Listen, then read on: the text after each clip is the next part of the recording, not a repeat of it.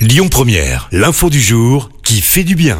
Et ce matin, on reste dans la région, on prend la direction de la Haute-Loire et la petite commune de Montlay. Il y a quelques jours, un incendie s'est déclaré dans une maison. Il était à peu près 5 heures du matin et le chien de la famille se met alors à aboyer fort très fort. Quelque chose d'inhabituel à cette heure-là. À force, l'animal finit par réveiller le couple et leur bébé de 10 mois qui dormait paisiblement. Les parents découvrent alors leur salon envahi de fumée.